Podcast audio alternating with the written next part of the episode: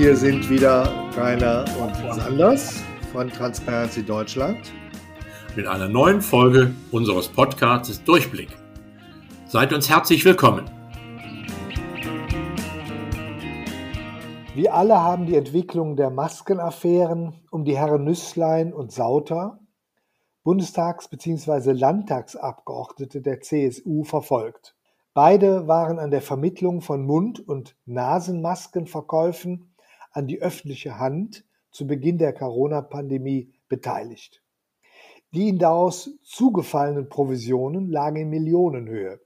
Der Fall wurde publik, weil einer Liechtensteiner Bank die Zahlungen verdächtig vorkamen, diese teilweise zurückhielten und den Fall an die Financial Intelligence Unit meldete. Im März 2021 wurde gegen die Abgeordneten Anklage erhoben wegen Bestechlichkeit von Mandatsträgern nach 108e Strafgesetzbuch. Das Oberlandesgericht München jedoch befand, dass kein Gesetzesbruch vorläge, da die Abgeordneten durch die Vermittlung kein politisches Mandat ausgeübt hätten. Diese Einschätzung wurde im Juli 2022 vom Bundesgerichtshof bestätigt. Alle zurückgehaltenen Zahlungen wurden den Abgeordneten zurücküberwiesen. Die Gerichte bedauerten zwar, dass sie diese Fälle so beurteilen mussten, konnten aber den Text des 108e nicht anders beurteilen. Durch die Bundesrepublik ging dann ein Aufschrei des Entsetzens ob dieser Beschlüsse. Nun sind das nicht die einzigen Fälle, in denen politische Personen des öffentlichen Lebens ihre Stellung oder Netzwerke benutzt haben, um sich persönlich zu bereichern. Stichworte dazu sind die Affäre Amtor, die Aserbaidschan-Affäre um die Abgeordneten Lindner und Strenz, die finanzielle Vorteile aus Lobbyismus für das Regime in Aserbaidschan erhalten haben sollen. In allen diesen Fällen spielt der Paragraph 108e Strafgesetzbuch eine Rolle, der offensichtlich diese Fälle nicht oder nur ungenügend berücksichtigt. Für uns Bürger ist es natürlich ein großes Ärgernis. Es stützt die Einschätzung vieler, dass Politiker häufig, häufig mehr an sich als an ihre Wähler denken. Eine Änderung des Gesetzes ist also dringend nötig. Konkrete Vorschläge dazu hat der Gast dieses Podcasts im Rahmen seiner ehrenamtlichen Tätigkeit für Transparency Deutschland formuliert. Es handelt sich um Professor Dr. Wolfgang Jäckle. Professor Jäckle hat sein Jurastudium und seine Promotion an der Universität Tübingen absolviert. Nach verschiedenen Stadien seiner Karriere übernahm er eine Professur an der Fachhochschule des Bundes für öffentliche Verwaltung in Münster. Er war Sachverständiger in Bundestags- und Landtagsrechtsausschüssen und hat heute als Rechtsanwalt eine Verbraucherschutzkanzlei mit dem Schwerpunkt Inkassorecht. Sehr geehrter Professor Jäckle, lieber Wolfgang, wir freuen uns, dich heute bei uns zu haben und begrüßen dich sehr herzlich. Ja, hallo bedanke mich für eure nette Einladung. Ja, wir sind auch immer sehr erfreut, wenn wir auf diesem Wege immer Leute, interessante Menschen kennenlernen. Hallo Wolfgang, schön, dass du da bist. Vielleicht kannst du dich kurz äh, nochmal aus von deiner Seite ein bisschen persönlich vorstellen und äh, äh, vielleicht auch unseren Hörern nochmal mitteilen, was dich eigentlich so an der Arbeit bei TI interessiert, wieso gerade du auf das Thema Korruption gekommen bist und äh, ja, ich meine, du äh, gibst da ja auch viel Arbeit rein und äh, was bringt es dir eigentlich dabei, TI mitzuarbeiten? Ja, gerne. Wie äh, ihr bei der Anmoderation ja eben gesagt habt, äh, ich bin von Hause aus äh, ein Jurist, den es aus beruflichen Gründen vor über 30 Jahren hier nach Münster verschlagen hat. Und äh, ich bin da, habe da eine Stelle gekriegt als Dozent an der Fachhochschule des Bundes äh, für öffentliche Verwaltung. Da werden die Bundesbeamten des gehobenen Dienstes ausgebildet. Und äh, auf diesem Wege kam ich auch zu diesem Thema Korruption. Ich wurde da gefragt, das war, glaube ich, im Jahr 2008, äh, ob ich äh, eine, eine, äh, eine Unterrichtseinheit machen wollte zum Thema Korruptionsprävention. Das hat es bis jetzt noch nicht gegeben. Und äh, da habe ich äh, zugesagt und äh, fand es alles sehr interessant und habe dann aber auch gemerkt, dass einiges äh, mir, äh, also schien im Argen zu liegen. Also vor allem bin ich da gestoßen auf eine ganz wichtige äh, UN-Konvention zur Bekämpfung der Korruption. Die war noch nicht umgesetzt und dann bin ich gestoßen auf diesen Tatbestand der Abgeordnetenbestechung, der damals vor 2014 noch viel unzugänglicher äh, geregelt war. Und äh, irgendwie habe ich auch erfahren, dass man also, dass es Transparency gibt, dass es als Verein äh, organisiert ist, dass man da Mitglied werden kann. Und da habe ich gedacht, da trete ich ein und war dann auch, äh, glaube etwa zwei Jahre zunächst mal äh, bei der äh, in, bei der Regionalgruppe äh, in Dortmund aktiv und dann habe ich habe ich mich na, umorientiert zur Arbeitsgruppe Politik und ich bin jetzt da bin ich tätig bis heute. Ja. Und äh, die Motivation, da habt ihr danach gefragt, das sehe ich darin, dass man, ich bin überzeugt davon, äh, eine sinnvolle Arbeit da. Äh, ja. Und äh, wir haben in dem heutigen Post Podcast ja diese großen und Ganzen das Thema Mandatsträgerbestechung. Und ähm, wieso meinst du eigentlich, ähm, dass das also für ähm, unsere Mitbürger, für die Bürger der Bundesrepublik eigentlich ein wichtiges äh, Thema ist. Also du hast ja gleich Ja gesagt und fand es auch toll, dass wir so einen Podcast machen wollen. Was äh, meinst du, ist denn an dem Thema eigentlich so wichtig? Ich glaube, äh, da hilft einfach die Überlegung, was für eine Bedeutung haben die, die Abgeordneten in der Demokratie. Eigentlich ist es ziemlich einfach. Die machen die Gesetze, das heißt, die setzen die, die Rahmenbedingungen wie, wie unsere Gesellschaft funktionieren soll. Die ganz grundsätzlichen Entscheidungen werden natürlich äh, von, von dem Parlament getroffen. Und äh, auch das Grundgesetz äh, sagt, dass die Abgeordneten Vertreter des ganzen Volkes sind. Also sie sind dem Gemeinwohl verpflichtet. Und äh, was sie auf keinen Fall dürfen, ist einseitig Partikularinteressen äh, bedienen, wie das ist bei der Korruption um so eben hier äh, uns allen zu schaden. Also in der Tat sind diejenigen, die uns Parlament vertreten, ähm, äh, da muss man sich schon darauf verlassen können, dass die auch wirklich unsere Interessen und nicht ihre eigenen Interessen vertreten. Ne? So habe ich das jetzt verstanden. Und das ist ja auch wirklich sehr nachvollziehbar und als Bürger muss man da, denke ich, auch in der Tat helfen. Ähm, jetzt ist es so, dass wir ja alle bei diesen äh, Maskenskandalen also fest davon überzeugt waren, dass das Unrecht ist, äh, was die da machen, Nüsslein und Sauters. Und äh, trotzdem sind die ja freigesprochen worden. Also was genau war denn, ist denn eigentlich so, so das Verwerfliche daran, was aber andererseits dann doch nicht zu einem, zu einem Urteil geführt hat?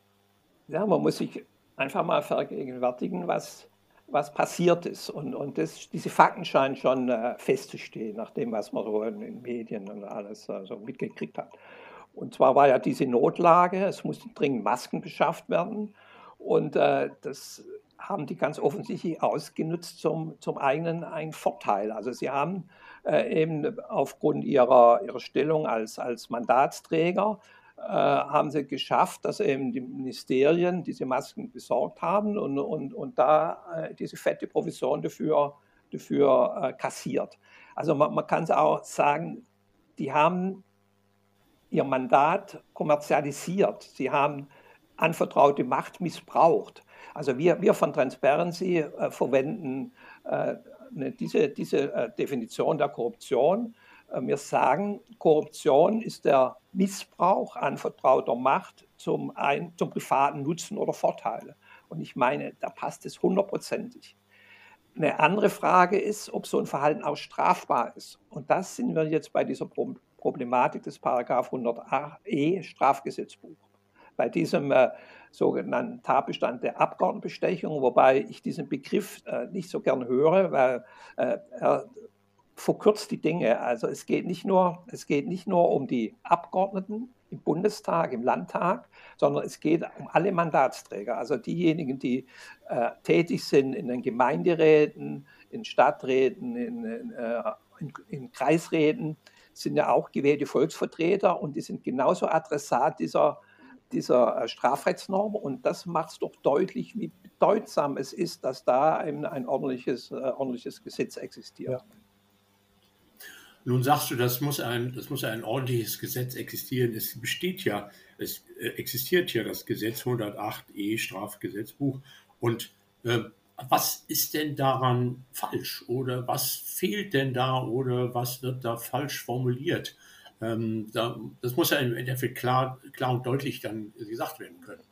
Ja, also dieses äh, Gesetz ist 2014 gemacht worden. Und zwar geschah das äh, äh, geschah es unfreiwillig. Es war diese UN-Konvention äh, zur Bekämpfung der Korruption, die ich eben angesprochen habe, die war äh, von Deutschland noch nicht ratifiziert worden, also nicht in, in deutsches Recht umgesetzt worden, weil das ging nicht.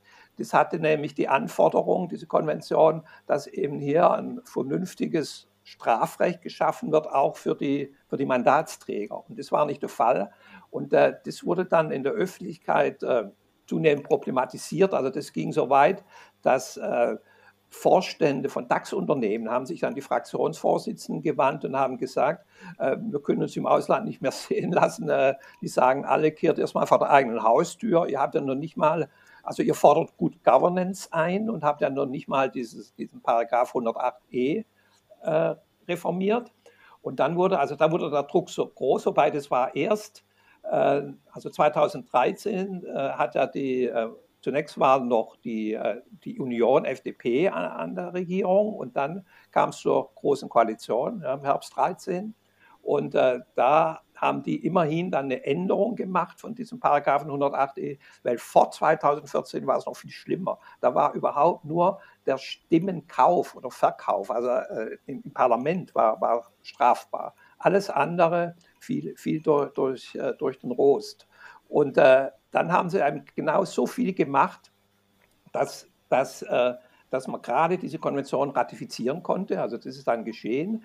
Aber wie jetzt halt diese Fälle äh, zeigen, diese Maskenaffäre, wie, wie, auch der Fall Amtor würde ich zu, zu, äh, dazu rechnen, auch Aserbaidschan, äh, ist es einfach unzunänglich. Und, und wenn man sich das jetzt ein bisschen genauer betrachtet, dieser Paragraph 108e, wie er heute noch formuliert ist, äh, der äh, setzt voraus, dass der Vorteil gewährt wird äh, für die Handlung, für die Handlung des Mandatsträgers, aber bei, nur bei der Wahrnehmung seines Mandates. Also da, dazu gehört die, die eigentliche parlamentarische Arbeit, also was in, was in Fraktionssitzungen passiert, vielleicht auch, oder nicht nur vielleicht, sondern auch was in Ausschüssen passiert, die Abstimmungen, für, im Vermittlungsausschuss und so weiter, da, äh, da fällt es drunter. Aber das erfasst eben nicht jetzt hier, was passiert ist äh, mit bei Lüßlein und, und, und Sauter oder auch bei Amtor. Äh, die haben ja nicht in Ausübung des Mandats gehandelt,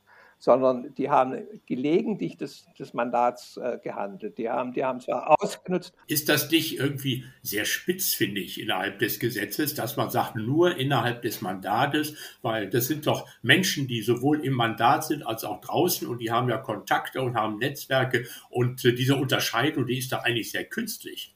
Also man, man muss schon eine Grenze ziehen. Und äh, damit wurde natürlich schon eine klare Grenze gezogen wenn jetzt also, wie, es passiert ist, jetzt, das war, wo, er war bei Amtor, wenn, wenn der äh, Türöffner spielt, also der hat Kontakte vermittelt ins Ministerium rein, dass da dass Gespräche stattfinden konnte. Also dieser äh, Geschäftsführer von dem, von dem Start-up, von dem New Yorker äh, Start-up, der konnte da eben hier jetzt äh, vorsprechen und sein Anliegen vorbringen, hätte vielleicht, also wollte natürlich auch staatliche Aufträge haben. Und äh, da kann man jetzt nicht sagen, dass das, das eine Privatsache ist, dass das Abgeordneten, das ist, das ist auch Ausfluss der ihnen, dem anvertrauten Macht. Denn, denn äh, wenn ihr oder ich, wenn wir einen Termin haben wollten, bei einem Minister oder beim Staatssekretär, ich meine, das braucht man sich ja nicht weiter irgendwie auszudenken. Ja, ja klar, eben. Und und äh, ja, ja, das also, ist der Grund. Äh, Im Endeffekt, die äh, Gerichte können, und das habe ich jetzt so verstanden, denn die Gerichte das Oberlandesgericht konnte nicht anders entscheiden, weil das Gesetz das speziell auf ja. die Arbeit, auf die Tätigkeit als Mandatsträger beschränkt hat und nicht berücksichtigt ja, ja. hat, auch ein Mandatsträger auch außerhalb des äh, Parlamentes, äh, zum Beispiel des Parlamentes, äh, Kontakte hat und damit ja. seine, ja, wie du sagst, Macht schon ausspielen kann. Äh, die konnten die deswegen nicht, ver nicht verurteilen, zwar, weil diese Spitzfindigkeit genau, äh, sie daran, das Gericht daran gehindert hat, vernünftig zu urteilen. Ja, und zwar zähneknirschend. Also wenn man das Urteil oder die Entscheidung genau liest zwischen den Zeilen, dann äh, finden die das sehr, also einfach bedenklich. Die sagen, das ist nicht in Ordnung, aber das ist ja auch der Gewaltenteilungsgrundsatz. Das Gericht kann dann nicht irgendwie Gesetzgeber spielen, sondern das Gericht äh, muss sich ganz genau vor allem im Strafrecht an, an den Buchstaben des Gesetzes äh, halten. man kann auch nicht einfach sagen, die Juristen nennen das Analogie, da ist irgendwie ein Straftatbestand, der, das ist das ganz ähnliche oder so. Das, das geht natürlich mhm. nicht. Und deswegen in der Tat äh, führt kein Weg an einer Reform vorbei nun, äh, des, des, dieses Paragraphen 108e. Und, äh, ein zweites, ja, und ja. Transparency äh, und auch du, ihr seid ja daran beteiligt, also dieses Gesetz zu reformieren und habt ja auch schon Vorschläge gemacht, wenn ich das richtig verstanden habe. Aber was müsste denn aus, äh, ja. aus deiner Sicht beziehungsweise aus der Sicht von TI jetzt an dem äh, Gesetz so verändert werden, dass also solche Fälle wie Amtor und Nüsslein und Sauter auch dann wirklich gemäß dem Unrechtsbewusstsein der, der Bevölkerung dann eben auch äh, bestraft würde? Ja, also man müsste den Tatbestand ändern, man müsste ihn weiterfassen, meine ich, und zwar müssen wir dieses, dieses Merkmal bei der äh, Wahrnehmung des Mandats, das ist zu eng gefasst, weil wie gesagt, die Mas Maskenaffäre am Tor, die, die haben da ja nicht ihr Mandat wahrgenommen im eigentlichen Sinne. Und das müssen wir ersetzen durch, durch ein weit, weiter gefasstes Merkmal. Und da schlagen wir von Transparency vor, äh, unter missbräuchlicher Ausnutzung der Stellung als Mandatsträger. Ja, wenn er eben das, wenn das ausnutzt, äh, dass er Mandatsträger ist und da jetzt zum Beispiel Türöffner spielen kann. Und dafür kriegt er Aktienoption oder eine Direktorenstelle in dem in dem Start-up, so wie, wie, es offensichtlich gewesen ist. Zu seinem eigenen Vorteil am Tor, ja. einsetzt, ja. Um, ein, um einen Vorteil zu spielen. Ja. ist, ne? Genau. Ja. ja. Und wie wollt ihr das jetzt einbringen? Ja, also wir, wir haben da natürlich schon Kontakte zu den Entscheidungsträgern. Äh, wir also haben auch Positionspapier gemacht, indem wir eben diese Rechtslage, wie wir sie sehen, darstellen oder vor allem auch den Änderungsbedarf ausführlich begründen. Und äh, ich darf sagen, wir werden da schon, schon gehört. Also mir äh, kann sein, dass eine Besprechung äh, stattfinden wird mit, äh, äh mit äh, ja, Berichterstattern, es steht noch nicht so genau fest. Und dann wird ja ein Gesetz, durchläuft ein bestimmtes Verfahren. Das heißt, es gibt eine Anhörung, in dem Fall im Rechtsausschuss.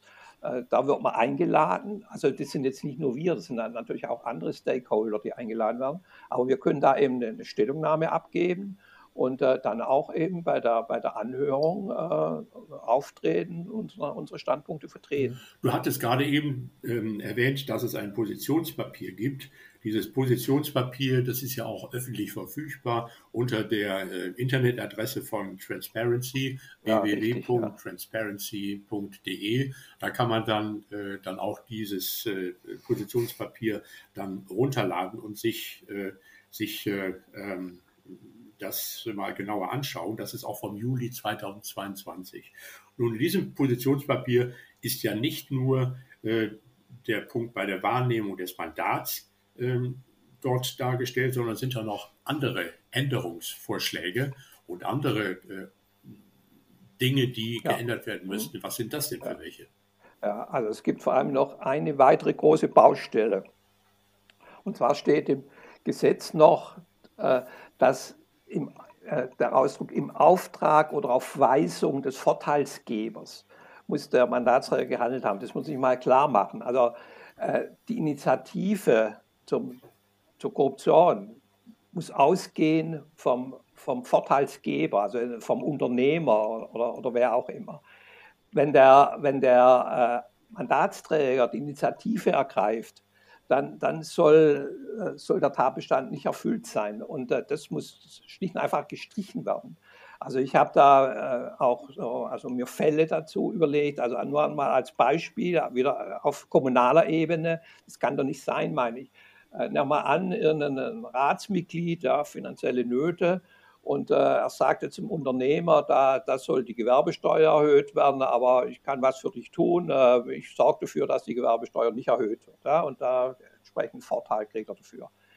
Das ist nach heutigem Recht nicht strafbar. In meinen Augen ein unhaltbarer Zustand. Und äh, da bin ich eigentlich optimistisch, dass äh, das jetzt äh, allgemeiner Konsens ist, dass, dass das richtig missglückt ist, dieses Tatbestandsmerkmal äh, im Auftrag oder auf Weisung. Das hat man einfach 2014 gemacht, so, ja, äh, nach dem Motto, das war mein Eindruck, ich war ja da bei der Anhörung, also das war, äh, war Sachverständiger da eingeladen, dass die haben wirklich das absolute Minimum nur geregelt. Also nach dem Motto, äh, wasch mir einen Pelz, aber mach mich nicht nass, mhm. so etwa. Und äh, menschlich betrachtet, äh, ich weiß nicht, ob ihr euch das mal überlegt habt, ich meine, die müssen da in eigener Sache entscheiden. Oder ich frage euch mal, darf ich mal was fragen? Äh, wenn, wenn ihr müsst beschließen über eine Diätenerhöhung, ja, jeden Monat 1000 Euro mehr, ja, und, und, aber es geht nicht anders. Die Abgeordneten, wer soll es sonst entscheiden? Ja, das wird ja per Gesetz gemacht. Und äh, das ist so eben die, ja, wenn, wenn, man so will, die, die, menschliche Seite. Also Goethe sagt ja schon, edel sei der Mensch, hilfreich und gut. Also dieser Appell gilt natürlich nach wie vor. Ja. Habe ich das, äh, ja, das ist schön äh, besprochen.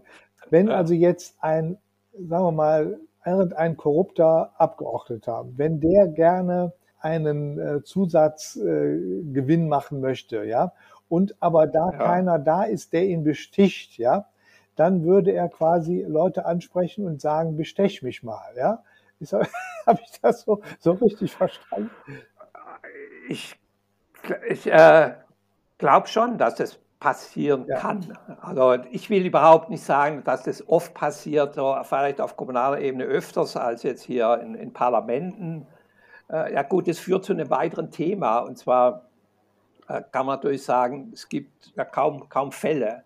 Also das kann ich euch was Interessantes erzählen. Es war der, der große Bremser bei der äh, Reform 2014 oder, oder noch zuvor, wo die überhaupt nichts regeln wollten, da nur, nur dieser Stimmenkauf und Stimmenverkauf. Das war Siegfried Kauder, der war damals Vorsitzender des Rechtsausschusses, ist der Bruder von, von Volker Kauder, reiner Zufall. Und da war es so, dass, die, äh, dass der im Fernsehen ihm verkündet hat, ich kenne keinen einzigen äh, bestechenden Abgeordneten. Ja, mir ist Korruption, ich ja, nie über den Weg gelaufen. Also das, das hat er im Ernst gesagt, da gibt es deswegen keinen Regelungsbedarf.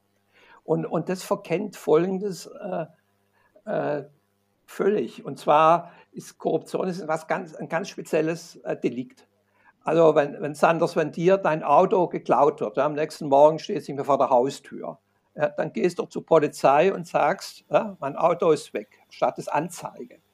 Während bei Korruption haben die Beteiligten natürlich alles Interesse daran, dass nichts an die, an die, ans Licht der Öffentlichkeit äh, gelangt. also die Öffentlichkeit scheut die Korruption wieder wie der Teufel das Weihwasser. Und äh, das ist das Problem, in so ein korruptives Geflecht einzudringen. Also das ist die, äh, kriminologisch äh, gesagt, ist die Problematik des Dunkelfeldes. Wir haben ein gewisses Hellfeld, das kommt äh, zum Ausdruck. In der in polizeilichen Kriminalstatistiken wird da jedes Jahr gemacht. Und da sind es natürlich derart wenig Fälle, dass man sagen kann, also das ist ja wirklich hier äh, jetzt nicht, nicht, nicht kein größeres Problem. Aber äh, dem schließe ich mich nicht an. Deswegen, wegen dieser Besonderheit der Korruption, dass das eben hier dass es möglichst im Verborgenen bleiben äh, will. Man sieht ja dann, man sieht ja dann auch äh, das Bundeskriminalamt, das veröffentlicht ja jedes Jahr ja. auch Berichte zu, zur Kriminalstatistik. Und äh, wie du schon gesagt hast, da sind im Endeffekt zwar große Summen, die dort genannt werden, aber jeder weiß natürlich, dass das nur ein kleiner Teil ist, weil der Rest im Dunkeln ist. Ne? Und das Richtig. weiß auch jeder. Ja. Und äh, das ist äh, natürlich äh, furchtbar, dass also dann diese zwar gemeldet werden, aber man genau weiß, dass es sehr, sehr viel mehr sind, sehr, sehr viel mehr Fälle. Ja. Und das ist natürlich bei Abgeordnetenbestechung genau das Gleiche. Ja, und warum geht man dem, kämpfen wir so dem nicht nach? Äh, ja, man geht dem jetzt nach. Jetzt, jetzt haben wir ein, ein Window of Opportunity. Also, aber das muss natürlich immer, das ist ja üblich, müssen solche Fälle passieren, Skandale passieren. Und, und das haben wir jetzt. Also jetzt ist richtig politischer Rückenwind da durch, durch eben die Maskenaffäre und ja, andere, paar andere Dinge. Und sag doch nochmal, warum glaubst du, werden solche Gesetze so schlecht gemacht, dass sie letztlich äh, von den Richtern gar nicht benutzt werden können, um solche Korruptionsskandale äh, ja, zu verurteilen? Warum kommt es ja. zu solchen schlechten Gesetzen? Ja.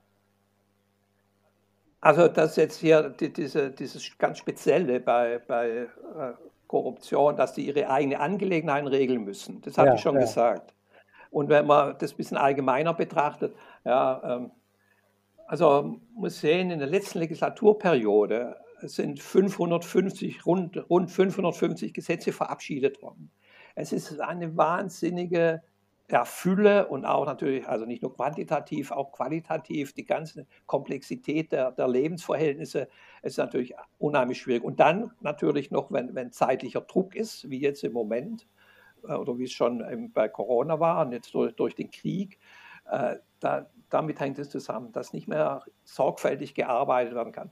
Also die, diese, diese Geschichte mit der Gasumlage, das ist ein, ein trauriges Beispiel. Also das ist, scheint mir wirklich handwerklich derart schlecht ge gemacht worden sein. Das sollte nicht passieren. Ne? Also ich hatte gerade, ich habe gerade mal gelesen, einen Artikel in der Zeitung, in dem nochmal äh, einer aus der Koalition geäußert hat, normalerweise brauchen Gesetze Jahre, um wirklich dann vernünftig auch äh, durchgebracht zu werden. Und hier sind ja also zig Gesetze in sehr, sehr kurzer Zeit aufgrund der aktuellen Krisensituation nötig. Ja, ja, da ist natürlich ein derartig äh, gute handwerkliche Arbeit sehr schwierig.